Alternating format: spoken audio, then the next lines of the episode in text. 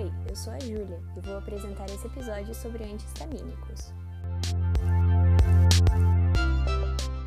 Para entendermos o que são os antihistamínicos, devemos relembrar rapidamente sobre a histamina, substância distribuída amplamente nos diversos tecidos, sintetizada a partir da histidina, um aminoácido não essencial extraído dos alimentos. Ela é liberada, por exemplo, em caso de alergia, quando o antígeno se liga ao IgE presente na membrana de um mastócito e ocorre a exocitose de histamina. Existem quatro tipos de receptores diferentes para essa substância, cada um com uma resposta própria, dependendo do tecido em que se encontram. Receptores e mecanismo de ação.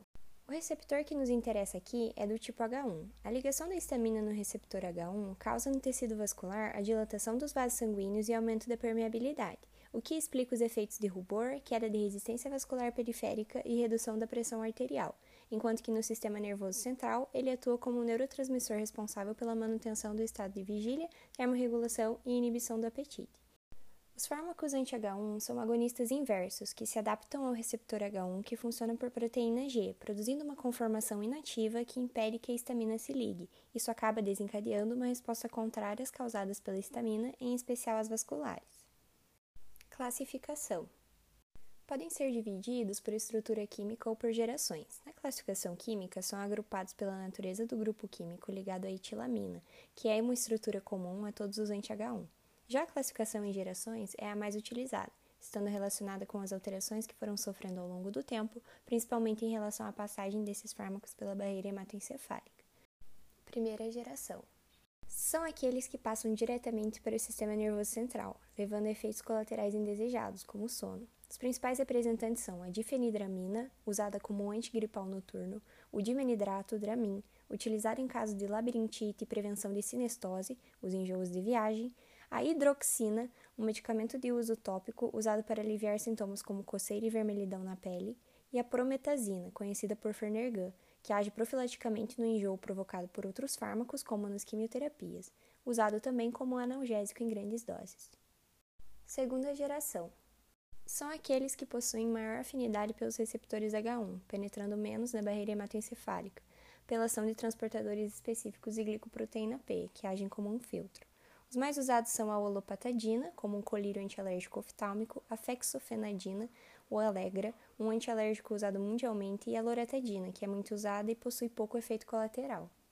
Terceira geração, Compreende fármacos mais recentes, buscando a ausência de cardiotoxicidade, interação medicamentosa e efeitos no sistema nervoso central. No entanto, nenhum fármaco atualmente entra nessa classificação, sendo a cetirizina e a fexofenadina os fortes candidatos. Farmacocinética e efeitos fisiológicos. Com relação à farmacocinética, os antihistamínicos são administrados via oral e parenteral, possuem metabolismo hepático via CYP3A4 e todos, exceto de terceira geração, são indutores enzimáticos, aumentando a atividade da enzima e fazendo com que o metabolismo de outros fármacos seja estimulado. A excreção é por via renal e biliar, havendo eliminação sistêmica completa em 24 horas e da pele em 36.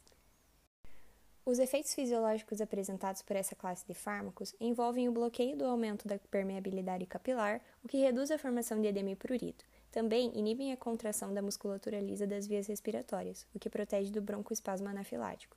Vale citar que o efeito de profilaxia de sinestoses é referido pois o fármaco inibe a estimulação dos receptores muscarínicos.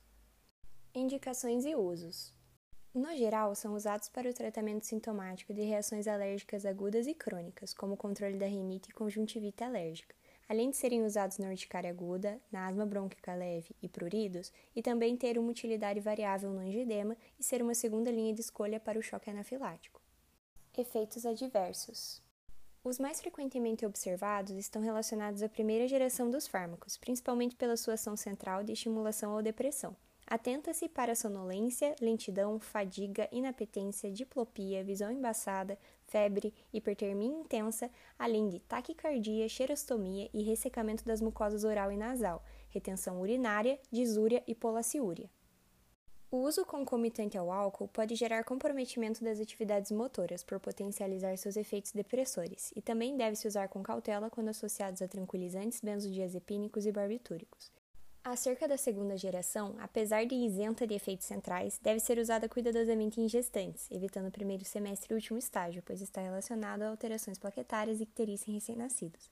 Cita-se também o uso cauteloso em idosos mais propensos a doenças cardiovasculares, já que o fármaco pode prolongar o intervalo QT é no eletrocardiograma. Muito obrigada por assistirem esse episódio.